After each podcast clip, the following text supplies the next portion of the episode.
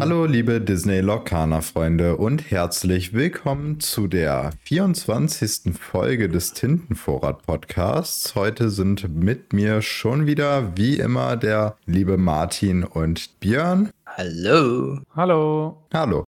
Egal was ihr braucht, sie hops einfach. Lorcaner News. Sogar die, die noch gar nicht laufen sind. Ja, letzte Woche kam leider gar keine Folge. Wir waren alle sehr busy unterwegs, haben ganz viele Sachen klären müssen, hinter den Kulissen ein bisschen unterwegs. Denn nächste Woche oder beziehungsweise diese Woche, wenn die Folge rauskommt, dann in zwei Tagen, nämlich am Freitag, dem 17. ist ja nicht nur der Release von dem neuen Kapitel, sondern auch direkt ein großes Turnier, was wir zusammen mit den lieben Jungs von Battlebear organisieren durften. Naja, wir haben halt nicht so viel getan, aber wir haben praktisch die Community darauf aufmerksam gemacht und wir haben doch einige Leute zusammenbekommen. Wie du sagst, nicht viel getan. Also ich denke, da hat jeder seinen Teil getan, wo er ja Profi drin ist. Sie haben schon sehr, sehr viele Turniere ausgetragen. Ich persönlich zum Beispiel habe noch nie ein Turnier selber ausgetragen. Wird auch spannend, da irgendwie so ein bisschen jetzt zu schauen, wie das Ganze ablaufen wird. Es kamen sehr, sehr viele Rückmeldungen, auch dass wir, was wir in Zukunft vielleicht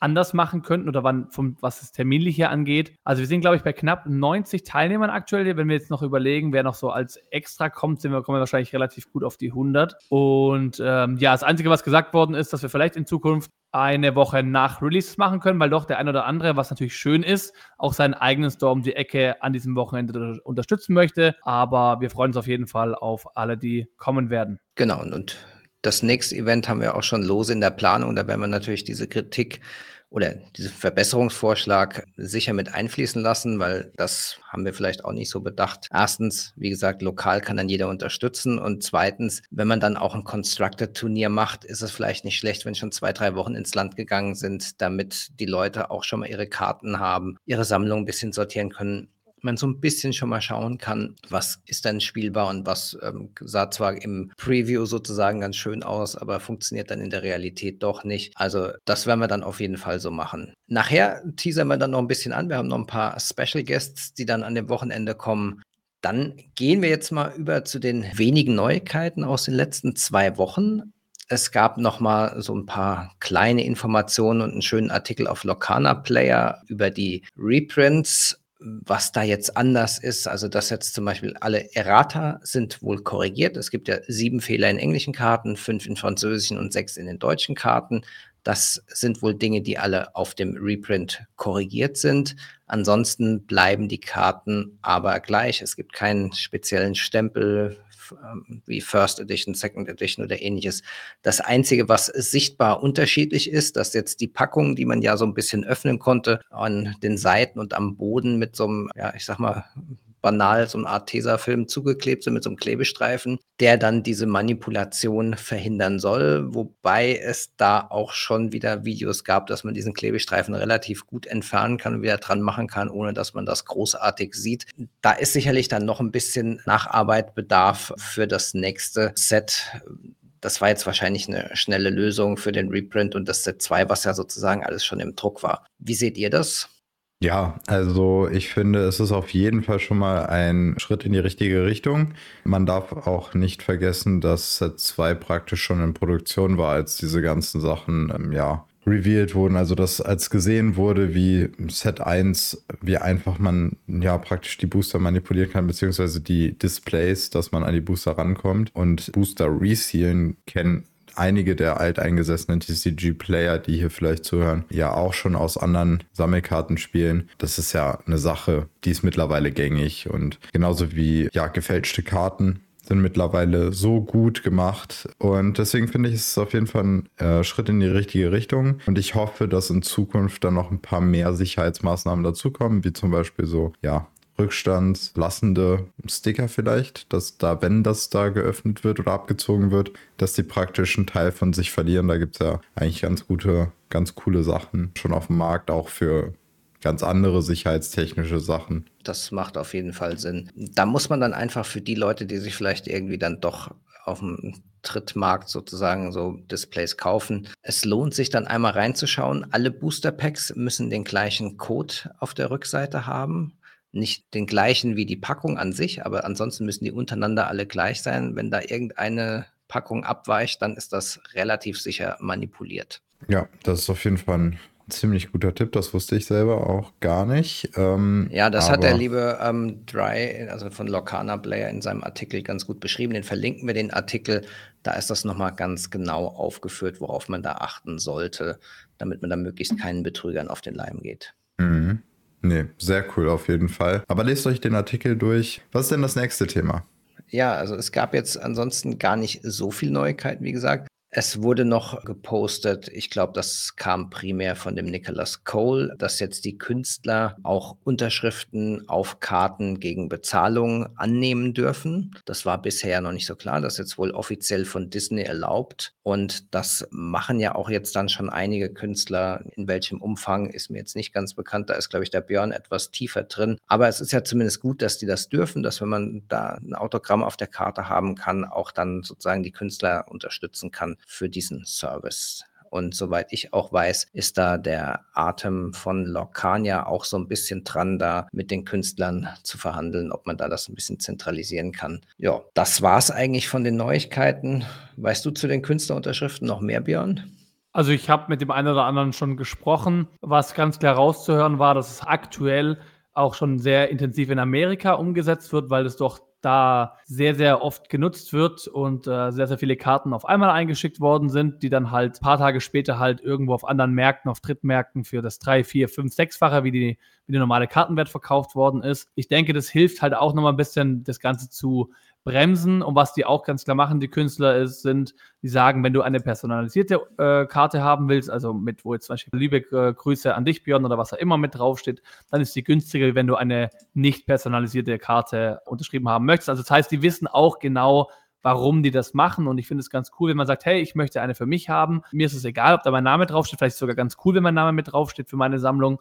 Dann ist es wirklich relativ günstig, meiner Meinung nach. Also es sind dann wirklich ich glaube, bei dem einen oder anderen 10 Dollar, die du bezahlst, plus halt die Shippingkosten hin und zurück, das finde ich dann in Ordnung. Und äh, wenn du dann zum Beispiel sagst, du möchtest eine äh, nicht personalisierte Karte haben, dann geht es schon schnell auf die 50 Dollar zu. Und das hilft natürlich auch schon extrem, wenn man jetzt irgendwelche Karten einschickt, die man auf dem Markt für 10 Cent von mir aus kauft und dann sie halt für 10, 15, 20 Euro irgendwo verkaufen möchte, es halt sich nicht mehr lohnt, weil man halt äh, dafür im großen Stil bezahlen muss, was ich gut finde. Ne, abgesehen davon, dass die äh, Künstler auch was davon haben. Ja, und ich habe auch sogar noch eine andere News, die mir gerade so spontan noch einfällt. Denn der Shane Hartley hat heute ein Bild gepostet von einem Tattoo. Das fand ich ganz lustig. Ähm, von einem Tattoo auf einem Bein mit dem Lorcaner-Zeichen. Und er hat äh, darunter geschrieben, dass ihm ein Coworker, das war der liebe Tim, ihm dieses Bild gezeigt hat. Und lustigerweise ist das nämlich das Tattoo von Björn. Denn der Tim hat dieses Tattoo oder dieses Bild nach Seattle mitgenommen, als sie ihr Meeting hatten hat das dem Shane gezeigt und der fand das jetzt so cool, dass er das praktisch hochgeladen hat auf seinem Insta-Profil. Also schaut da gerne mal vorbei, da seht ihr Björns wunderschönes Bein. Aber es ist noch nicht fertig. Also es war jetzt nicht der Plan. Ich habe das, Tim, wir hatten das im Gespräch und ich wollte es auch gar nicht zeigen. Und dann hat, kam das im Gespräch dazu, weil Tim sowas, also auch was machen wollte oder gemacht hat, habe ich ihm das Foto geschickt und äh, als er aus Seattle zurückkam, hat er gesagt, ja, Björn, du bist jetzt dort bekannt als der deutsche Influencer mit dem ersten Tattoo äh, und so kam es dann zustande. Und dann wurde ich heute darauf äh, angesprochen, dass es da hochgeladen worden ist. Und dachte ich mir so, okay. Und dann haben wir das repostet mit der Notiz, es wurde geleakt, bevor es fertig ist. Aber genau. es war genau. ganz witzig eigentlich, ja. Genau. Ja, nicht schlecht. Also Björn ist der erste von uns, der internationalen Ruhm hat. Herzlichen Glückwunsch. Ähm, wer sich das anschauen möchte, verlinkt mir natürlich auch in den Show Notes ähm, den Post von dem Shane Hartley. Ich finde das schon eine ganz coole Sache. Also ihr seht, wir machen auch Eindruck auf internationaler Ebene, nicht nur hier als deutscher Podcast in Deutschland und den deutschsprachigen Regionen. Ja, jetzt bin ich natürlich auch gezwungen, in Zukunft, wenn das äh, weitergemacht wird, dann Updates zu geben, bevor es irgendwo anders geleakt wird. Oh Aber ja, auf, auf jeden, Fall passieren. glaub, am Tim besten so ein Timelapse. Ich glaube, ja. der Tim gibt das schon ganz gut weiter. Gut, dann, was wir uns für diese Folge überlegt haben, es kamen jetzt so viele Karten raus, die alle zu besprechen, werden wir überhaupt nicht schaffen. Aber wir wollen euch mal so einen kleinen Überblick geben über die verschiedenen Tinten, was die denn so als Hauptthemen oder Hauptfähigkeiten jetzt in dem zweiten Set-Aufstieg der Fluggestalten so mit sich bringen, worum es sich dort dreht, weil es doch zum Teil ein bisschen anders, als wir das von Set 1 kennen zum Beispiel gibt es jetzt in fast allen Farben viele Karten zum Nachziehen von Karten, was ich extrem gut finde. Aber alle haben schon so ein paar, meistens drei, vier Themen, um die sich die ganzen Tinten drehen. Ja, dann würde ich mal sagen, ähm, fängt mal der Raphael an mit Bernstein, oder? Ja, natürlich, denn Bernstein beinhaltet ja mit die meisten Prinzessinnen. Genau ähm, deswegen. Also das ähm, genau meine Farbe. Was es noch besonders macht, ist, in Set 2 kommen die sieben Zwerge dazu. Und was kommt mit den sieben Zwergen? Oder wer kommt mit den sieben Zwergen? Schneewittchen natürlich. Ja, die sieben Zwerge hatten wir ja früher, oder wir haben uns ja echt einen Kopf gemacht, ob die als äh, eine Karte alles zusammenkommen oder irgendwie ja jeder einzeln. Und letzteres hat sich dann jetzt wohl bestätigt, schon seitdem praktisch diese Hobbyliga Papers bekannt sind, wo halt eben ein Achievement ist, alle sieben Zwerge auf dem Feld zu haben. Ne? Also während des Spiels. Und genau, Bernstein hat zum Beispiel die sieben Zwerge, die haben auch eine ganz eigene Funktion untereinander. Sie verstärken sich, sie vergünstigen sich, haben tolle weitere Fähigkeiten, die sich praktisch gegenseitig beeinflussen. Heilen Karten ziehen ist nämlich noch eine andere Sache von Bernstein, nämlich dadurch, dass ihr durch manche Karten, wie zum Beispiel die Rapunzel aus Set 1 noch, ist ja schon mal ein ganz gutes Beispiel für das, was noch in Aufstieg der Flutgestalten kommt. Nämlich sie hatte ja gesagt, sobald du sie ausspielst, heilst du praktisch bis zu drei Schadensmarker von einem Charakter und darfst dann die gleiche Anzahl wie geheilte Schadensmarker ziehen. Und das, ja, diese Idee wird dann praktisch jetzt weitergeführt. Und Stärkemanipulation ist auch sehr prägnant. Was haltet ihr von Bernstein? Ja, also Bernstein schon im ersten Set eine extrem gute, starke Farbe gewesen. Und das scheint sich so jetzt noch mehr durchzusetzen. Wir haben ja auch noch ein paar entscheidende Karten bekommen, die als Removal dienen. Das Last Stand und World's Greatest Criminal Mind, ähm, die jeweils zwar etwas eingeschränkt sind in ihrer Fähigkeit, Karten vom Brett zu nehmen, aber dennoch für die Farbe, was es vorher nicht so richtig gab, dann extrem stark. Und man kann halt auch äh, doch einige Karten günstiger ausspielen, so wie das Schneewittchen, was halt die Zwerge günstiger macht. Und dann gibt es auch andere Karten. Wir haben ja als erste Karte mitgesehen Zero to Hero, was dann, wenn man viele Karten auf dem Brett hat, eine Karte ganz, ganz günstig ausspielt. Also das sieht schon alles wieder extrem stark aus. Also ich glaube, Bernstein wird seine dominante Position im Set 2 auch nicht verlieren. Ja, was ich dazu noch ergänzen könnte, ist, dass auch das Singen von Liedern noch mal ein bisschen verstärkt wird äh, durch die Cinderella, die eins kostet für drei singen kann, oder auch durch die Shift Mulan in Bernstein, wo man, wenn man mit ihr erkunden geht, die oberste Karte seines Decks anschauen kann und wenn die einen, äh, ein Lied ist, kannst du es kostenlos ausspielen. Also das heißt, es fördert auch noch das äh, zusätzlich und den Rest habt ihr ja schon gesagt, genau. Ja, dann mach doch gleich mal weiter mit Amethyst, Björn. Das ist ja auch, denke ich, ein bisschen deine Farbe. Ja, das äh, hast du dir gut gemerkt. Also ich habe Amethyst schon in Set 1 äh, sehr viel und gern gespielt in verschiedenen Kombinationen, aber was mich irgendwie extrem gereizt hat, jetzt noch mehr Amethyst zu spielen, vielleicht auch mit anderen Farben zusammen, ist einfach ja die Kombination aus Merlin und Mim durch das ganze Bouncen, äh, durch diese Bounce-Effekte, wo ich mir schon sehr viele Dinge ausgesponnen habe in meinem Kopf, was ich wie ich spielen könnte. Ich habe auch das eine oder andere auf Instagram gepostet gehabt. Und vielleicht an der Stelle nochmal bouncen für alle, die nicht so in dem Jargon drin sind oder die neu dazugekommen sind. Das heißt, dass man Karten vom Feld wieder zurück auf die Hand nimmt, entweder seine eigenen oder die vom Gegner. In dem Fall Madame Mim und Merlin sind ja dann die eigenen Karten, die man mehr wieder auf die Hand nimmt. Genau, ja. Danke für die Ergänzung auf jeden Fall. Und auch jetzt noch mit der Verstärkung beispielsweise mit Madame Mim, mit, der, mit dem Madame Mim Fuchs für drei, die bekommt ja rasant, also Rush auf Englisch. Aber früher muss man auch einen Charakter zurück auf die Hand nehmen. Da gibt es auch so viele Möglichkeiten. Am Anfang habe ich da auch gedacht, okay, eigentlich ist es ja blöd, man, muss, man wird bestraft dafür, aber es gibt auch Charaktere, die möchte man ja wieder auf die Hand zurücknehmen. Zum Beispiel den Pinocchio, der kann für äh, drei Erkunden gehen Und ähm, dann möchte er es nur 1-1, das heißt, er wird vermutlich wegfallen. Und wenn man dann direkt in dem gleichen Zug dann noch die Balamim spielt und den wieder zurück auf die Hand holt, hat man ihn ja wieder geschützt. Also es gibt sehr, sehr viele Möglichkeiten, was das angeht. Und ja, auch was das Legenden von der Hand aus bekommen angeht, ist sehr, sehr cool. Zum Beispiel mit dem Merlin der Goat, der Ziege, mit, äh, dass man eine Legende bekommt, wenn sie ausgespielt wird, wenn man sie zurück auf die Hand nimmt. Oder auch zum Beispiel mit dem Arthur kann man Legenden generieren. Oder auch mit dem Zauberbuch, wo man einfach, wenn man sie als Item auf dem Feld hat, jede Runde eine Legende umsonst sammeln kann. Wenn der Gegner das nicht, da irgendwas dagegen zu setzen hat gegen äh, Items, dann äh, wird es schon schwierig, wenn man vielleicht noch das zusätzlich auf dem Feld hat, könnten das entscheidende Legenden sein, die man sammeln kann. Was denkt ihr dazu? Ja, finde ich unglaublich stark. Also diese ganze Bounce-Geschichte finde ich sehr spannend. Es ist, glaube ich, schon etwas komplizierter, alles in der richtigen Reihenfolge und immer dann zu machen, wenn es am besten passt. Aber extrem, extrem stark. Also auch das, wie du es jetzt schon angesprochen hast, mit dem Pinocchio in dieser kleinen Combo, ähm, dass man praktisch den Pinocchio in der zweiten Runde spielt, ähm, in der dritten Runde damit erkundet, dann Madame Mim in der dritten Runde praktisch im Tausch gegen Pinocchio ausspielt. Dann hat man halt schon eine etwas stärkere Karte dann wieder auf dem Feld und kann aber dabei eben sein Pinocchio so schützen, dass man ihn im Zug später einfach wieder ausspielt, statt dass man ihn da erschöpft. Martin, was ist zu Amethyst deine Idee? Ja, ich habe das ja am Anfang ähm, als nicht so toll empfunden, diese Merlin-Mim-Sachen, aber ich habe mir jetzt schon mal so ein paar Sachen angeschaut, wo Leute das ausgetestet haben.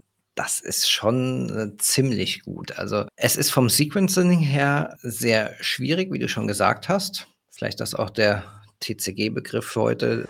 Wow, das ist ein Dingelhopper. Und was ist das da?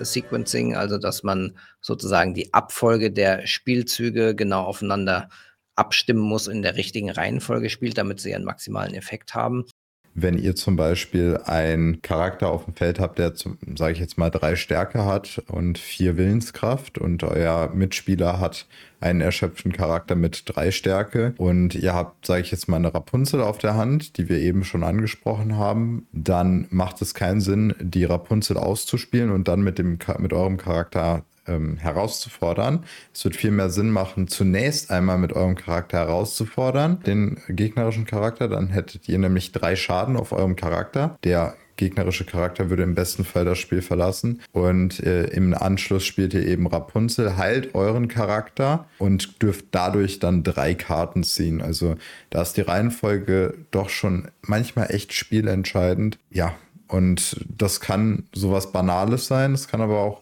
gerade bei solchen Kombi-Decks, äh, Amethyst, äh, Merlin, Mim, schon sehr aussagend sein dann am Ende des Spiels. Also je nachdem, wie, in welcher Reihenfolge ihr was gespielt habt. Schon super. Man macht da unheimlich viele Aktionen in einem Zug. Sehr dynamisches Spiel. Sehr, sehr cool mal gespannt, ob sich dann wirklich auch so durchsetzt, wenn dann die Meta ein bisschen ausgereifter ist, aber es scheint doch sehr, sehr stark zu sein. Gehen wir mal weiter dann zur nächsten Farbe, Smaragd. Das hat ja ähm, zumindest hat die Farbe das Potenzial, die meist gehasste Farbe des ganzen Sets zu werden, weil die Hauptmechanik in der Farbe ist ja Discard, also dass der Gegner ähm, Karten abwirft. Da gibt es eine ganze Menge Karten, die genau diesen Effekt haben und den Gegner seine Karten dann abwerfen lassen. Und es gibt auch einige Karten, die dann damit noch Synergien haben. Die, die am meisten heraussticht, ist natürlich der Prinz John, der jedes Mal, wenn der Gegner eine Karte abwirft, man selbst eine ziehen darf. Also das wird schon übel gegen das zu spielen, wobei da muss der Spieler, weil die alle sehr wenig Angriff und Verteidigung haben, beziehungsweise Stärke und Willenskraft, dann natürlich aufpassen, der Smaragd spielt, dass er nicht vor lauter Karten abwerfen halt das äh, Spiel auf dem Brett verliert. Das ist so ein bisschen die Gefahr, was ich so bei Testspielen gesehen habe, bei anderen, die das ausprobiert haben. Und als weitere Synergie mit dem Abwerfen gibt es dann natürlich auch noch Karten, die Vorteile bringen, wenn man selbst oder der Gegner eine leere Hand hat. Also gibt es eine Karte, die dann mehr Legenden hat, äh, sobald die eigene Hand leer ist und so weiter. Und ja, es gibt, wie auch schon im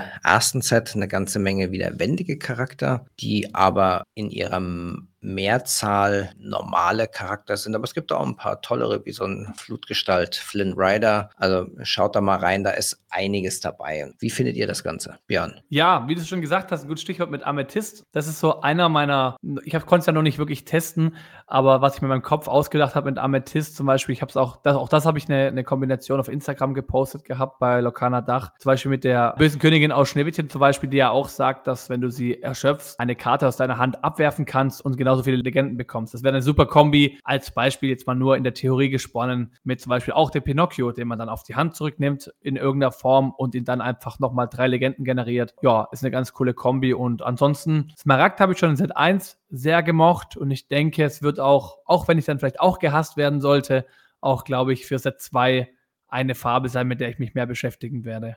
Was sagst du, Raphael? Ich liebe Smaragd. Smaragd ist toll. Ich äh, spiele ja schon mein das ganze Chapter 1 Smaragd. Ich habe ja mein, mein Deck.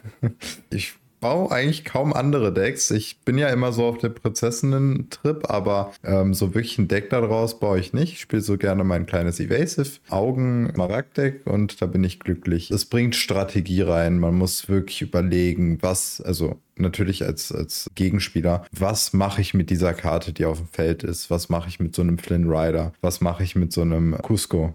Will ich ihn herausfordern? Will ich ihn nicht herausfordern? Ähm, wie viel bringt es mir am Ende? Den auf dem Feld zu lassen und so weiter. Also ich finde es extrem spannend. Das bringt eine komplett andere Lage mit ins, äh, ins Spiel, bei die man äh, sich Gedanken machen muss. Also Smaragd ist mit einer meiner Lieblingsfarben. Gut, dann machen wir weiter mit Rubin. Wer möchte von euch beiden? Björn. Warum? Weil ich Rubin auch mag. Liebe, Nein. wie du es nennen würdest. Ja, kannst du gerne Nein. machen. Äh, weiß ich auch, dass du es sehr magst, aber ich mag Saphir mehr. Also, bitteschön.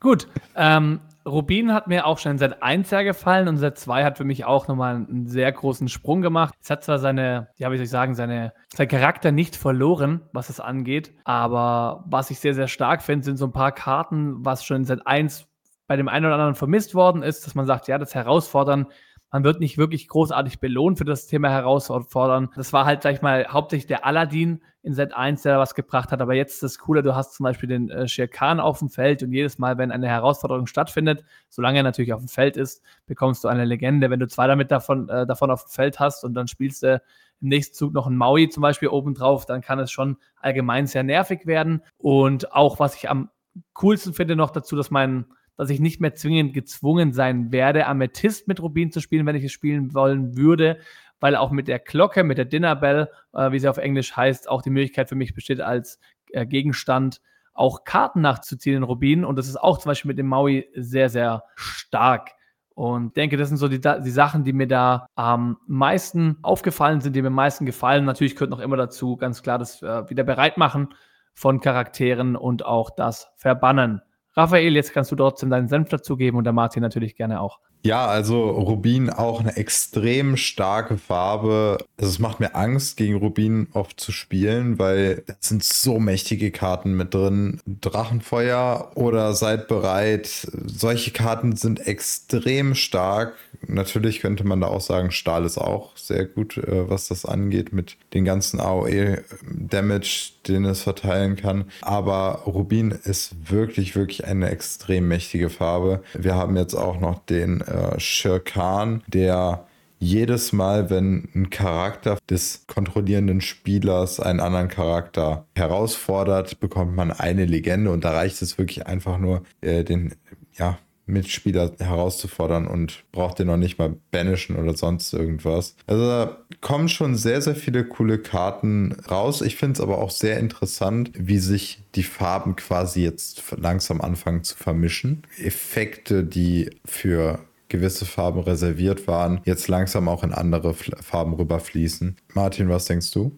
Ja, das ist ähm, auf jeden Fall so. Zum Beispiel war ja vorher Schadenspunkte zu verteilen eher eine Sache von Stahl. Das macht jetzt auch Rubin und hat gleichzeitig auch noch dann Synergien damit, dass man, wenn eigene Charaktere Schaden haben, auch davon einen Vorteil ähm, ziehen kann, wie zum Beispiel, was wir ganz am Anfang gesehen haben, die Dinner Bell, dass man dann wenn man dann diesen Charakter verbannt, äh, so viel Karten ziehen kann, äh, wie der Schaden hat. Und da gibt, sind dann jetzt noch ein paar weitere dazugekommen. Also Rubin habe ich auch schon immer gemocht, wollte auch immer Rubin Stahl spielen. Das war im Set 1 jetzt ehrlicherweise nicht so prall da sehe ich doch äh, durchaus Hoffnung für Set 2 und vor allem was Rubin Bernstein angeht. Das könnte jetzt, glaube ich, richtig, richtig gut werden. Da fehlten ja noch so ein paar Karten im Set 1. Da waren noch so ein paar Trash-Karten in so den Decks drin. Die lassen sich jetzt gut ersetzen. Also das könnte auch ein extrem gutes Deck werden. Ich bin gespannt, was da kommt. Ja, dann Raphael, du hast ja schon gesagt, Saphir ist mehr deine Farbe. Dann mach doch mal mit Saphir weiter. Ja, Saphir kommt um die Ecke ins Chapter 2 mit noch mehr Gegenständen und Gegenstände weg und Gegenstände hier und Gegenstände da und ausspielen und weg wieder damit. Und es ist spannend. Ich finde auch cool, dass quasi jetzt ähm, mit Zootopia oder Zoomania genau diesen Weg geht. Also die, wir haben ja jetzt drei Charaktere, zwei davon in Saphir, einen in Stahl und dann noch in Saphir den Taziatella bekommen, der ja eigentlich nur zum Heilen da ist. Oder wenn man ihn ausspielt, eine Karte ziehen darf, was ich auch sehr, sehr stark finde. Also für eins, Inkable, ein Item, was du ausspielst, eine Karte dafür ziehst, ist ja an sich schon mal praktisch ein Develop Your Brain. Und dann hast du auch noch die Fähigkeit, dass du zwei Schaden entfernen darfst. Finde ich schon sehr stark. Dann hast du deinen Nick Wild, der wenn du ihn ausspielst, du ein Item von deinem Ablagestapel äh, namens ja, Taziatella wieder auf die Hand nehmen darfst. Und du hast noch eine ganz coole Kombi mit der mit der Judy Hobbs, die praktisch sagt, wenn du sie ausspielst, kannst du einen Gegenstand entfernen, banishen, verbannen. Und der Spieler, der es kontrolliert hat, darf dann eine Karte ziehen. Also du kannst den, äh, den Taziatella spielen, spielst danach Judy Hobbs, schmeißt es weg. Äh, dafür darfst du eine Karte ziehen. Dann spielst du deinen äh, Nick Wild und holst dir deinen Tazeteller wieder auf die Hand. Finde ich sehr spannend auf jeden Fall. Ja, dann äh, haben wir noch Robust Resist und Unterstützen bzw. Support, also noch mehr als davor. Resist ist ja jetzt quasi ein neues Schlagwort, was sagt, dass wenn du ein Resist, also Resist plus 1 zum Beispiel auf einem Charakter hast, jeglicher Schaden, der auf diesen Charakter gehen soll, erstmal an diesem Resist vorbei muss. Das heißt, so eine Fire the Cannons, die zwei Schaden macht, würde dann nur einen Schaden machen bei einem Resist plus 1 Charakter. Was haltet ihr von Saphir? Also ich habe ja schon jetzt am Ende von Set 1 unheimlich gern so ein ähm, Bell Ramp Item Deck gespielt mit einem großen Tamator drin.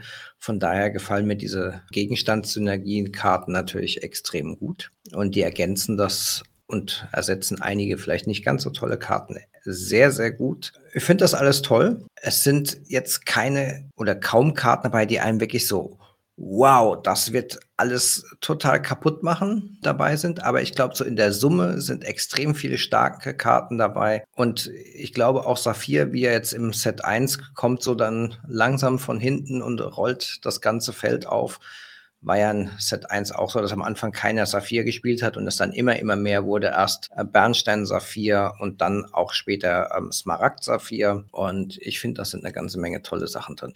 Und was ganz spannend ist ähm, von den Einzelkarten her, da ist jetzt die Sardinenbüchse noch vor kurzem veröffentlicht worden, ist die erste Karte von Bernhard und Bianca. Da bin ich auch mal gespannt, ob da noch mehr kommt. Sicherlich. Ja, wie schon gesagt worden ist, Saphir wird äh, nochmal verstärkt, was auch schön ist. Und ich finde so ein bisschen, dass die Alice, die Legendary Alice, so ein bisschen ähm, so eine kleine, eine kleine Züge, kleine Züge hat von der Bell, nur mit dem Unterschied, dass sie halt durch Support, durch Unterstützen äh, die Möglichkeit hat, für fünf Legenden zu gehen, weil wenn sie aufs Feld kommt, erhält jeder deiner Charaktere auf dem Feld äh, Unterstützen, also Support. Und so kannst du relativ schnell aber auch deine, äh, deine Stärke auf sie zum Beispiel übertragen und mit ihr zum Beispiel fünf Legenden sammeln gehen oder was mir auch sehr gut gefällt, ist äh, Nothing to Hide äh, für eins tintbar. Und du ziehst eine Karte und kannst halt die Handkarten der Gegner anschauen damit. Das heißt, es bringt dir auch einen gewissen Control-Effekt ähm, auf jeden Fall.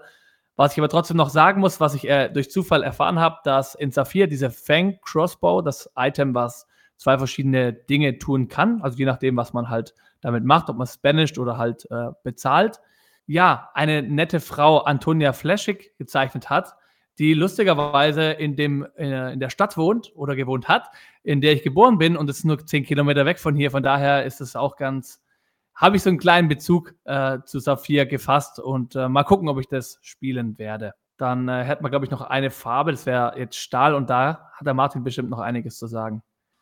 Aber absolut. Stahl ist schon immer meine Farbe, würde ich mal sagen, der ersten Wahl gewesen. Fand ich schon im Set 1 unheimlich klasse. Was auch noch super stark ist, was wir ja schon ganz am Anfang auf der Cinderella gesehen haben, ist, dass es Charaktere gibt oder Effekte, die es einem ermöglichen, Charaktere herauszufordern, die bereit sind, also nicht erschöpft sind. Da gab es jetzt ja einmal einen Zauberspruch und auch aus Raya und der Drache die Namari, eine legendäre Karte für vier untintbar, die auch breite Charaktere herausfordern kann. Super starker Effekt, glaube ich. Und ansonsten sehen wir wieder so ein bisschen Karten aufziehen und dann wieder eine abwerfen oder zwei aufziehen, zwei abwerfen. Das gab es ja schon im ersten Set. Und auch wieder einige Karten, die anderen Charakteren direkten Schaden zufügen. Insgesamt nicht ganz so viel Neues im Gegensatz zu den anderen Farben, aber ich glaube doch sehr, sehr starke Effekte. Wie seht ihr das? Also ich finde, Stahl hat bisher mit am schlechtesten abgeschnitten, was Innovationen angeht. Also so wirklich was Neues. Klar, robust kam, glaube ich, mit als erstes bei Stahl. Die Cinderella mit dem Schwert, die kam ja mit als erstes raus, äh, als die, die D100-Karten revealed wurden. Aber abgesehen davon kam jetzt für Stahl nicht wirklich viel krasses raus. Ich finde sogar die Mäuserüstung so mit als mit einer der coolsten Karten, die mit rausgekommen sind. Aber ja, manchmal braucht man eben nicht so viele Innovationen, um trotzdem eine starke Farbe zu, äh, zu, zu bleiben. Da muss ich halt auch zum Beispiel eine Karte, die mich sehr beeindruckt hat, ansprechen, nämlich den äh, Herkules, äh, der jetzt relativ vor kurzem äh, veröffentlicht wurde. Stahlcharakter, der sechs kostet, sechs Stärke hat, drei Willenskraft und für zwei Legenden erkunden kann und Resist plus zwei hat. Also was extrem, extrem stark ist. Plus er ist auch noch eine Gestaltwandelcharakter, den man für vier auf einen anderen Herkules spielen kann. Ja, ähm, viel gibt es dazu auch nicht mehr zu sagen von meiner Seite. Also ich finde Stahl wie ihr gesagt habt, mit innovativ, nicht so, nicht so stark, was das angeht. Aber an sich, glaube ich, kann sie sehr, sehr, kann allgemein die Farbe sehr, sehr stark sein durch dieses ähm, Resist einfach, dass da sehr, sehr viel passieren kann, was die Gegner sehr hart am Nagen, äh, nagen lässt und auch selber trotz allem immer noch mit Smash und Feuer die Kanonen und so weiter, trotz allem auch viel passieren kann, um den Gegner Schaden zuzufügen. Also ich bin gespannt, was mit Stahl passieren wird. Ich denke trotz allem, dass sie präsent sein wird. Ja, das war es jetzt dann einmal im Schnelldurchlauf. Von den Karten, die jetzt wir noch nicht besprochen haben, würde ich jetzt mal sagen, jeder sagt mal zwei, die er am coolsten oder am spannendsten findet für die Decks, die er spielen möchte oder halt einfach von der Mechanik oder warum auch immer. Björn, fang mal an. Ja, dann bleibt man erstmal bei Stahl. Also ich habe mir einen Stahlcharakter den ich, der mir gleich ins Auge sticht. Und zwar das Beast, das Legendary Beast. Fünf Kosten hat, tintbar ist, drei Stärke, fünf Willenskraft hat, für zwei Legenden erkunden gehen kann. Ist auch ein Shift-Charakter, kann man für drei auf ein anderes Beast shiften. Und er hat die coole Fähigkeit, wenn er keinen Schaden auf sich selber hat, zu Beginn deines Zuges, kannst du eine Karte ziehen und du hast halt noch vier Stärke obendrauf. Das heißt, das kannst du halt gut kombinieren. Er hat dann halt schon relativ früh sieben Stärke, fünf Willenskraft und auch das kann man ja so ein bisschen den, den Schaden runternehmen, indem man das vielleicht mit Resist zum Beispiel kombiniert. Das wäre jetzt so eine Karte, die mir jetzt, ja, die ich schon ganz cool fand in der Kombination. egal, ob es innovativ ist oder nicht. Und meine zweite Karte richtet sich so ein bisschen gegen den Raphael, weil, ja, wie er schon vorgesagt hat, sehr gerne mit seinem Wendig und Evasive spielt und so weiter. Und da ich ja Amethyst auch sehr mag, gibt es da eine sehr schöne Karte, die erst vor kurzem rausgekommen ist, der Peter Pan Schatten. Und ähm, der Charakter kostet vier, ist nicht hintbar, zwei Stärke, drei Willenskraft, kann für zwei Legenden erkunden gehen, hat selber wendig. Was aber hier für mich in Kombination sehr, sehr cool ist, wenn ich zum Beispiel mit Rubin spiele, dass alle Charaktere, die Rush besitzen, auch gleichzeitig noch wendig bekommen und er ist auch selber noch ähm, gleichzeitig ein Rush-Charakter. Das heißt, für mich ist es ziemlich cool, den eventuell auch zu spielen, gerade um auch so wendige Decks, sag ich mal, ein bisschen kontrollieren zu können und den Peter Pan einfach so auf dem Feld liegen zu lassen, sofern es möglich ist. Genau, das waren meine zwei Karten. Raphael, was hast du?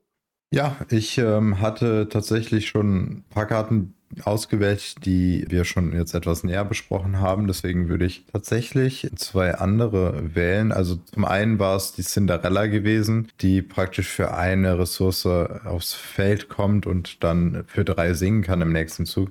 Finde ich unglaublich stark im zweiten Zug ein Dreierlied kostenlos zu spielen. Sehr, sehr stark. Sie hat auch noch zwei Willenskraft, wo sie wenn euer Gegenspieler, sage ich jetzt mal, so ein Pascal spielt oder ein, weiß ich nicht, ein 1-1er Charakter, der halt eben auf Legenden geht, kann er sie auch nicht so leicht vom Feld holen. Natürlich jeder andere schon, weil 2 ist ja relativ gängig, aber eben dieses Lied auszuspielen im zweiten Zug und dann auch noch vielleicht einen Zweier-Charakter auszuspielen, vielleicht ein äh, Simba schützender Welpe, der sie dann praktisch mit Bodyguard beschützt, nachdem sie gesungen hat, wäre vielleicht auch eine Möglichkeit. Aber statt dieser Karte würde ich tatsächlich mir eine andere aussuchen, äh, nämlich den Herkules. Der Herkules, den ich gerade angesprochen habe, finde ich halt nach wie vor eine extrem starke Karte. Ich glaube, die wird auch extrem viel Spiel erfahren und ich glaube, der wird einem wirklich zeigen, wie gut Resist sein kann. Zum anderen sogar auch jetzt mit zum Beispiel so einer Karte wie der Mäuserüstung, die dann praktisch sogar noch ein Resist dazu gibt. Dann an einem Dreier-Resist vorbeizukommen, wird, glaube ich, extrem schwierig. Und als zweite Karte würde ich eine Karte, die auf Locania aktuell noch nicht öffentlich ist, nämlich Isma, Scary Beyond All Reason.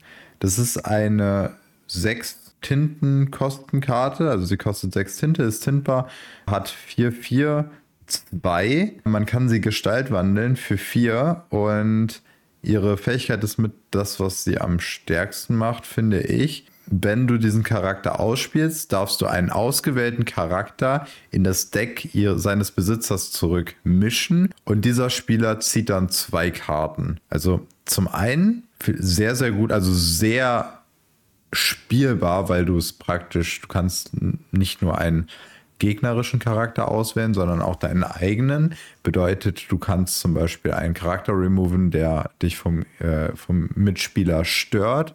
Du kannst aber auch eine, so eine Madame Mim-Mechanik äh, damit triggern.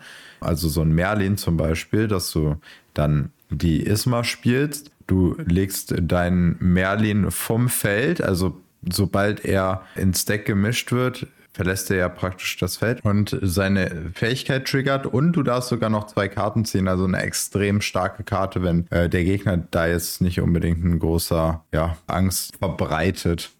Ja, und im allerschlimmsten Fall, selbst wenn du eine Karte vom Gegner ja zurücklegst, ihm zwei Karten gibst, wenn das aber so eine starke Karte ist, mit der du auf jeden Fall oder gegen die du auf jeden Fall verlieren würdest im nächsten Zug, ist es dann immer auch noch ein ein guter Tausch am Schluss. Aber man wird natürlich eher seine eigenen Karten zurück ins Deck bringen, wie du schon richtig gesagt hast, mit dieser ganzen Synergie. Ja, auf jeden Fall. Auf jeden Fall. Also, das sind jetzt meine äh, neu ausgewählten zwei Karten. Martin, was hast du denn für uns? Ja, eigentlich jede Karte, die ich mir am Anfang überlegt habe, hat jetzt schon irgendjemand erwähnt. Also ich fand den Sherkan ja total klasse. Ähm, naja, ich bleibe trotzdem bei dem ähm, Taziatella also der Gegenstandskarte für eine Tinte tintbar. Wenn sie aufs Spielfeld gespielt wird, kannst du erstmal eine Karte nachziehen, also ein schöner Cantrip-Effekt. Und wenn, man kann dann den Gegenstand verbannen und zwei Schaden heilen. Aber das ist, glaube ich, was, was man gar nicht so häufig benutzen wird sondern halt die ganzen Synergien verwenden wird mit der Judy Hobbs, wie du schon gesagt hast. Aber es gibt auch noch eine spannende Karte, die sicherlich in meinem Item-Deck wahrscheinlich den Smash ersetzen wird. Das ist Launch, heißt die. Da kann man dann einen Gegenstand verbannen und fünf Schaden auf einen Charakter wirken. Und fünf Schaden ist schon eine ordentliche Ansage, selbst gegen Charaktere, wie du jetzt erwähnt hast, den Herkules, der drei Willenskraft hat und Robust 2, der ist dann trotzdem noch vom Feld genommen. Und ich sag mal, die meisten Charaktere kriegt man mit fünf Schaden auch vom Feld runter. Das ist eine Aktionskarte, kostet drei, ist aber allerdings nicht tintbar. Finde ich auf jeden Fall aber sehr, sehr spannend und ist ähnlich spannend wie die zweite Schadenskarte, die es in Stahl gibt. Die ähm, Strength of a Raging Fire. Das sind da diese ganzen Samurai im Training, die dann bei Mulan man gesehen hat. Und die macht nämlich so viel Schaden auf einen Charakter, wie man Anzahl an Charaktere auf dem Feld hat. Auch sehr, sehr spannend, aber ich glaube, dass die Launch-Karte fast noch besser ist, auch wenn jetzt die zuletzt genannte Stahlkarte tintbar ist für drei und auch ein Lied kann man also auch noch singen. Das macht sie natürlich wieder extrem stark. Aber das wären jetzt so meine Picks. Ich habe jetzt auch eine dritte Karte reingeschummelt, genau wie der Raphael. Nur der Björn hat sich an die Regeln gehalten. Ja, und bevor wir jetzt die Folge beenden, sprechen wir nochmal ein paar wichtige Themen an, nämlich zum einen, äh, nächste Woche kommt keine Folge, denn das liegt daran, dass nächste Woche am Wochenende, also dieses kommende Wochenende, wenn diese Folge droppt, das Battle Bear Turnier ist und wir vor Ort wird dann alles ein bisschen schwierig. Vielleicht in Zukunft, wenn nochmal sowas ist, überlegen wir uns was, ähm, dass wir dann trotzdem aufnehmen können. Dann haben wir noch eine weitere coole News, denn auf diesem Turnier in Kaiserslautern werden nicht nur der liebe Atem von Lorcania vor Ort sein, sondern unter anderem auch der lieber Sven von Brett Ballett, über den doch einige schon in Lorcana gestolpert sind, zum Beispiel beim Influencer-Turnier. Ähm, dort hat er nämlich auch mitgespielt. Und da wir gerade von dem Thema reden, dort wird auch der liebe Tim von Ravensburger vor Ort sein und wird uns assistieren. Ihr könnt ihn herausfordern beim Inkslinging zu einem Spiel und wenn ihr gewinnt, gibt es tolle Goodies für euch. Und da wir auch gerade schon vom YouTube Influencer Turnier gesprochen haben, das zu Chapter 1 gedroppt ist, wird es auch zu Chapter 2, also zu Aufstieg der Flutgestalten, ein YouTube Influencer Turnier geben. Also eine Premiere, wie beim ersten Mal. Da könnt ihr gerne reinschauen. Das wird am 16.11. veröffentlicht um 18 Uhr, also um 6 voraussichtlich. Natürlich kann sich da immer noch was ändern, falls sich das verzögert, aber das sollte die Zeit sein. Seid gespannt, aktualisiert den Browser, denn es startet direkt, es ist wie eine Live-Premiere. Den Link packen wir natürlich auch in die Show Notes, also seid dabei, seid gespannt und wenn ihr Lust habt, kommt auch beim Turnier vorbei, denn wir werden auch dort vor Ort sein und werden eine Menge Spaß haben. Es sind mittlerweile, glaube ich, knapp 100 Leute, die dort sein werden. Genau. Wir hoffen ja, dass wir sozusagen den Rekord des Deutschlands größten Turniers damit dann auch erstmal aufstellen. Ich denke, es kommen ja sogar noch ein paar mehr, weil es wird sich nicht jeder, der aus der Gegend kommt, dort vorregistriert haben. Ich hoffe, es kommen noch eine ganze Menge spontan dazu. Also wir werden auf jeden Fall Spaß haben und hoffentlich haben wir Spaß mit euch, die dann noch spontan oder schon geplant vorbeikommen. Das wäre super klasse. Ja, dann wie immer an dieser Stelle, Raphael, wo können wir dich in dieser schönen weiten Welt des Internet und auch sonst finden? Ja, ihr findet mich als Lorcaner Dach Björn zusammen, ähm, denn dort informieren wir euch tages- und fast schon Stunden aktuell, Minuten aktuell manchmal und wenn wir Glück haben, sogar Sekunden aktuell, ähm, über die neuesten News in der Welt von Lorcana. Und falls ihr mich äh, privat sucht, dann findet ihr mich als Lorcana Germany. Da wird auch sicherlich jetzt die nächsten Tage etwas mehr kommen, dadurch, dass das Turnier ist und darum, dadurch, dass der Kanal im Prinzip darum geht, wie ich auf Turniere spiele und was für Decks ich spiele, gegen wen ich spiele und so weiter. Und coole Fotos und coole Sachen die mir passieren als Spieler. Und auf Twitter findet ihr uns auch als Lokana Dach. Ich glaube, da habe ich die allgemeinen Sachen auch abgedeckt, schon direkt mit. Martin, wie sieht es bei dir aus? Ja, bei mir ist es ganz einfach. Alles unter Whippet-Place, sowohl auf dem Discord als auch auf Twitter, als auch sonst eigentlich überall, wo ich sonst vorhanden bin. Und natürlich hier auf dem Podcast. Und dann Björn, wo finden wir dich? Ja, zu mir äh, gibt es äh, nicht mehr so viel zu sagen, leider. Äh, ich sehe es mittlerweile mit einem mit einem, einem lachenden und einem äh, traurigen Auge. Lokana.com auf Instagram gibt es so nicht mehr. Und zwar hat durch mit oder anderem, ich schiebe ja immer gerne die Schuld gerne auf mich selber. Äh, ich hatte keine Zwei-Faktor-Autorisierung oder ich glaube, ich hatte, ich bin mir nicht ganz sicher. Auf Instagram wurde mein Account äh, übernommen. Ich wusste einen Tag vorher schon, dass sich jemand eingeloggt hatte, aber ich dachte, das war Lokana Dach, wo sich jemand eingeloggt hatte. Da hatte noch jemand drauf Zugriff, dass man es passt schon.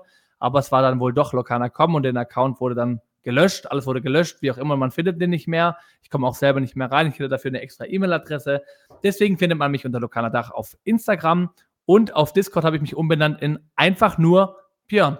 Ja, also auf der einen Seite natürlich sehe ich es, wie gesagt, traurig. Das war jetzt das traurige Auge, dass ich da nicht mehr bin, aber das lachende Seite sagt, jetzt bin ich auf Lokanadach noch schneller und wie der Raphael meinte, mit Sekunden aktuell. Das war nicht mal ein Scherz, wir hatten sogar schon was, da bin ich zufällig gerade äh, online gewesen, dann stand dran, gerade eben gepostet und habe die Karte sofort gerepostet. Also es war wirklich Sekunden aktuell.